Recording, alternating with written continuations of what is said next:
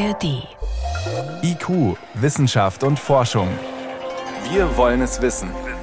Ein Podcast von Bayern 2 in der ARD Audiothek. Ja, wenn man zeigen will, welchen Einfluss der Mensch auf den Planeten hatte, dann braucht man ja erstmal einen Vergleicher. Einen Ort, der symbolisch für das steht, was wir dem Planeten Erde angetan haben. Da hat es durchaus schillernde Anwärter gegeben, zum Beispiel der Karlsplatz in Wien. Warum gerade der? Weil unter seiner Oberfläche die menschengemachten Hinterlassenschaften der Jahrzehnte schlummern, also Glas, Plastik, Trümmer aus dem Zweiten Weltkrieg, vieles mehr. Oder es war auch eine Tropfsteinhöhle in Italien im Gespräch oder die Antarktis. Klar, das Eis ist ja weit weg von der Zivilisation, aber massiv von uns betroffen. Aber am Ende, das ist ein unscheinbarer Ort geworden, der das Anthropozän symbolisieren soll, aber nur auf den ersten Blick. Der Crawford Lake, ein kleiner See in Kanada, mitten im Wald. Nach Toronto fährt man eine Stunde Richtung Nordosten, zu den Niagarafällen ist es eine Stunde Richtung Südosten. Die Bäume stehen bis ans Ufer, an der tiefsten Stelle ist der See gerade mal 24 Meter tief. Die Geowissenschaftlerin Francine McCarthy ist Mitglied der Arbeitsgruppe für das Anthropozän. Sie kennt den Crawford Lake so gut wie wohl kaum eine andere Wissenschaftlerin. Crawford Lake ist besonders, weil wir an ihm jedes einzelne Jahr der Erdgeschichte nachvollziehen können, und zwar für zwei verschiedene Zeiträume, in denen die Menschheit Spuren in dem See hinterlassen hat. Einmal die Irokesen zwischen dem späten 13. und dem 15. Jahrhundert und ab dem 19. Jahrhundert dann die europäischen Kolonisten. Das Besondere am Crawford Lake, das Wasser wird kaum durchmischt, die Ablagerungen am Grund des Sees sind völlig ungestört. Und jedes Jahr kommt eine Schicht dazu. In den Kalkablagerungen ist menschliches Handeln konserviert. Das CO2 aus der Atmosphäre repräsentiert die Folgen der Industrialisierung. Die industrielle Landwirtschaft hat durch ihren Einsatz von Stickstoffdünger Spuren in den Sedimenten hinterlassen. Und es findet sich der Fallout der ersten Atombombentests auf dem Seegrund. Plutonium, das eindrücklichste Symbol dafür, dass wir die Welt für immer verändert haben. Philipp Artelt über den Crawford Lake in Kanada. Der soll der Re Referenzpunkt werden, der zeigt, es ist wichtig, ein neues Zeitalter auszurufen, das Anthropozän. Einer, der seit langem dafür kämpft und argumentiert, ist der Paläontologe und Geobiologe Reinhold Leinfelder von der Freien Universität Berlin. Und er ist jetzt live bei uns im Studio. Herr Leinfelder, ich grüße Sie. Danke, ich Sie auch. Dass die Menschen die Erde massiv beeinflussen, auch verändern, da muss man nicht mehr viel diskutieren. Warum ist es Ihnen so wichtig, dass da jetzt ein neues Etikett draufkommt, auf dem steht Anthropozän? Ja, die Menschen haben die Erde schon lang verändert, aber dass es solche Ausmaße angenommen hat, dass es so ganz plötzlich weltweit überall nachweisbar ist in den Sedimenten, das ist vergleichbar mit einem Meteoriteneinschlag, wie wir das an der Kreide-Tertiärgrenze mit dem Aussterben der Dinosaurier hatten oder gigantischen Vulkanausbrüchen an der Palm-Trias-Grenze. Also das erfordert tatsächlich, dass hier ein neues Erdzeitalter definiert wird, auch damit wir untereinander verstehen, äh, was wir denn überhaupt vergleichen. Wir können nicht irgendwas aus dem sogenannten Holozän vergleichen mit etwas, was jünger ist und doch ganz anders aussieht. Und wenn Sie als Paläontologe auf die Erde schauen, also woran sehen Sie denn die Spuren des Menschen? Wo schauen Sie da hin? Ja, wir sehen sie global. Äh, und wir müssen nicht lang suchen, etwa um Mikroplastik in den Sedimenten zu finden oder auch größeres Plastik, ähm, Aluminium, äh, Betonreste, alles, alles Mögliche hier, aber eben halt auch radioaktive Niederschläge von den Atombombenversuchen und dann, wenn wir es geochemisch analysieren, noch jede Menge Hinweise auf Klimaveränderungen, auf atmosphärische Veränderungen. Viel leichter das festzustellen, als im Jura nach Ammoniten zu klopfen, die man da verwendet um auch Stratigraphie zu machen. Aber wenn man sich äh, als Geologe gerade diese geologischen Zeiträume anschaut, also die Erde 4,8 Millionen Jahre alt, Leben seit ungefähr 2 Milliarden Jahren, da sind doch eigentlich die letzten 100, 200 Jahre, könnte man sagen, unbedeutend.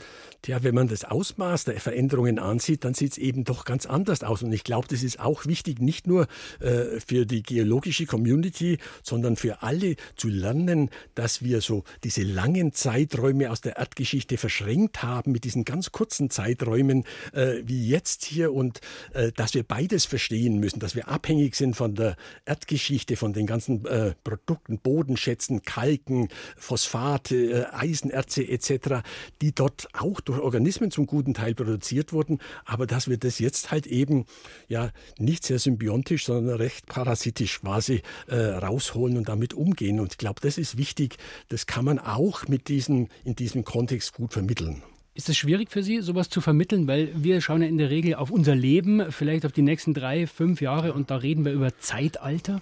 Ja, ist richtig. Wir müssen lernen, mit Zeitskalen besser umzugehen hier, also mit langen Skalen, die sich mit kurzen verschränken, auch mit Wahrscheinlichkeiten. Wir können nicht alles exakt vorhersagen. Wir müssen lernen, damit zu leben, dass wir nicht wissen, wann das nächste Erdbeben ist, aber auch, dass wir nicht wissen, äh, wann das Erdsystem noch stärker umkippt. Wann müssen wir das den Leuten oder wie müssen wir das den Leuten vermitteln? Muss man da eigentlich in der Schule anfangen? Weil wir denken in der Regel nicht in Wahrscheinlichkeiten. Ja, also ich glaube, Metaphern helfen da relativ gut. Äh, also ich verwende etwa gerne, dass wir die Technosphäre, das ist alles das, was wir aus der Erde an nicht erneuerbaren Bodenschätzen rausgeholt haben und damit Maschinen machen, auch dieses Mikrofon hier, Computer, Autos etc., äh, dass wir dafür eben diese ganze Energie auch gebraucht haben, weil die auch hungrig sind, also auch was äh, quasi ernährt werden müssen. Und wenn man sich so etwas klar macht und dann etwa mit der Biosphäre vergleicht, dann kann man sagen, Recycling wäre eigentlich, wie es die Biosphäre macht, warum kommen wir da nicht schneller voran? Nur mal so als ein Beispiel. Jetzt wenn man an die richtigen Stellen schaut, dann ist ja der menschliche Einfluss ganz leicht zu sehen. Also gigantische Plastikmüllhalden im Meer, zu viel CO2 in der Atmosphäre. Was sind denn für Sie so die eindeutigsten Beispiele, dass die dieses neue Erdzeitalter rechtfertigen? Ja, also ich muss lange klopfen, um sogenannte Leitfossilien aus der schwäbischen oder fränkischen Alp zu finden. Die finde ich dann schon, Ammoniten oder so etwas hier. Ich muss nur einmal irgendwie in junge Sedimente des Anthropozäns reingehen und entweder sehe ich es gleich mit bloßem Auge oder ich muss halt ins Labor gehen und dann mit dem Mikroskop draufschauen. Da ist Mikroplastik dabei. Zumindest es geht wirklich sehr schnell und es ist in, der, in den tiefsten Bereichen der Erde gefunden worden. Es ist weit remote, also wo keine Menschen sind gefunden worden. Es ist natürlich auch überprägt von allem dem, was so eine Stadt etwa macht, aber auch da sind diese globalen äh, Niederschläge äh, nachweisbar. Also von daher betrachtet ist es das klingt jetzt ein bisschen komisch, aber relativ einfach, das festzumachen und, und, und zu definieren. Ne? Gut, also wenn wir sagen, wir haben die Erde entscheidend geprägt, äh, wir haben nicht mal nur kurz Weizen angebaut, Kühe mhm. auf die Weide gestellt und künstliche Intelligenzen geschaffen. Ähm, ein Gedankenspiel vielleicht mal, selbst wenn wir weg wären, wie lange würde denn dieses neue Zeitalter dann dauern? Welche menschlichen Spuren werden bleiben? Also ich habe natürlich keine Glaskugel. Wir müssen äh, wir, wir, haben ja verschiedene Optionen hier und wir müssen auch denken, nicht nur in, es wird ganz schlimm oder es wird schon alles wieder gut zu denken, sondern eben in wahrscheinlichen Zukünften, wenn wir nichts machen, in möglichen, in wünschbaren Zukünften. Aber auch im besten Fall werden wir ganz, ganz vieles von dem, was wir da jetzt reingebracht haben, sehen. Die radioaktiven Niederschläge sind über Millionen von Jahren, hunderte von Millionen Jahren gegebenenfalls äh, nachweisbar hier. Wenn Mikroplastik oder andere äh, Dinge eingebettet werden, schnell ins Sediment und unter Luftabschluss kommen, sind die auch ewig haltbar. Ähm, und, und so könnte ich weitermachen. Betonfragmente und Aluminium, reines Aluminium sowieso.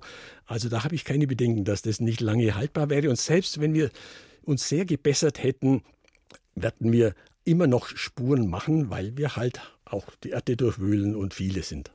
Herr Leinfelder, dieses neue Zeitalter, ist es auch eine Chance für die Geologen aufzuschreien und äh, sagen, wir müssen was tun? Also sind Sie dann die Anwälte der Erde?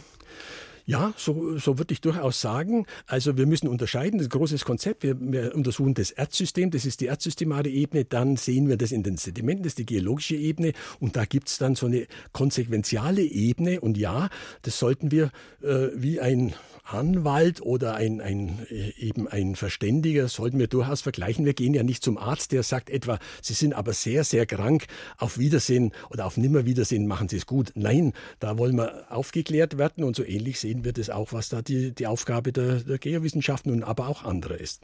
Also der Aufbruch in ein neues Erdzeitalter ist wichtig. Das Anthropozän, was dieses neue Label bringen soll, das hat uns der Paläontologe und Geobiologe Reinhold Leinfelder erzählt von der Freien Universität Berlin. Vielen Dank, dass Sie ins Studio gekommen sind. Ich bedanke mich.